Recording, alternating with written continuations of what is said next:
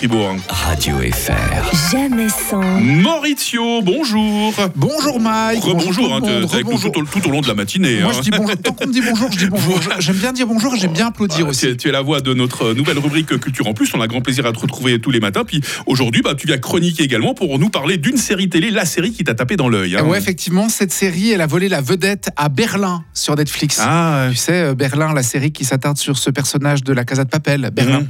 Ouais. Bon, bref, là, je m'égare. La il y a tellement de séries dont il a envie de parler. Oui. La série dont euh, je souhaite parler ce matin, c'est l'une des bonnes surprises de ce début d'année 2024. Il s'agit de Double Piège. On écoute un extrait. Comment ça se fait qu'un mort réapparaisse tout à coup devant ma caméra? Mon fils décédé qu'on a mis en terre, ça suffit. Je crois que tu devrais te faire aider. Je veux des réponses.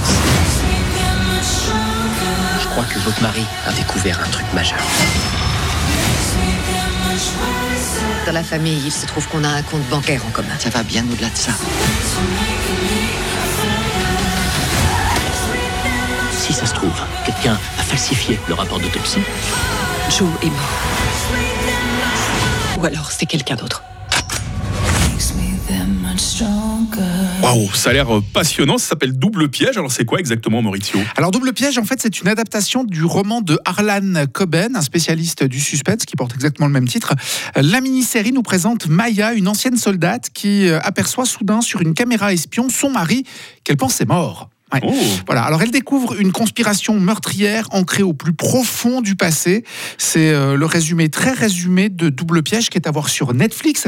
Alors cette série, oui, elle est prenante, elle est captivante, l'intrigue accroche dès le premier épisode, à tel point qu'on les avale les uns après les autres. Alors ça dure 55 minutes. C'est comme les cacahuètes devant la télé. hein. Quand on commence, ça s'arrête plus. hein. Exact. Mais là, il y a un moment donné, il faut aller dormir. Bref, c'est très addictif. Il y a du mystère, il y a du suspense. C'est sacrément bien fait, comme le roman. Euh, pour la petite histoire, c'est Michel Keegan qui incarne à merveille le rôle de Maya. Michel Keegan, ça vous dit peut-être rien. En fait, à la base, c'est Julia Roberts qui devait tenir euh, la vedette de Double Piège. Ah. Mais elle était déjà prise sur un autre projet, le film Le Monde après nous, qui est aussi un carton sur euh, Netflix. Bon, je l'ai dit, la série est une adaptation assez fidèle du roman du même titre qu'on doit à Harlan Coben, qui est sorti en 2016. Pourquoi je dis assez fidèle et pas totalement fidèle Parce que euh, des détails sont différents entre la version papier et la version télé.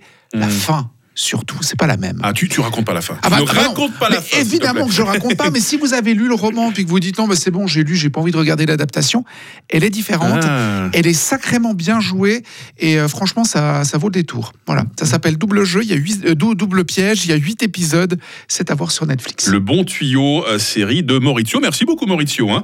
Tu pars pas trop loin. On va te Non. retrouver dans la prochaine trentaine de minutes pour euh, notre nouveau rendez-vous euh, Culture en plus sur Radio Fribourg. Radio FR. Jamais sans. Sylvain Grangier demain matin. Les Istrions pressés. Bon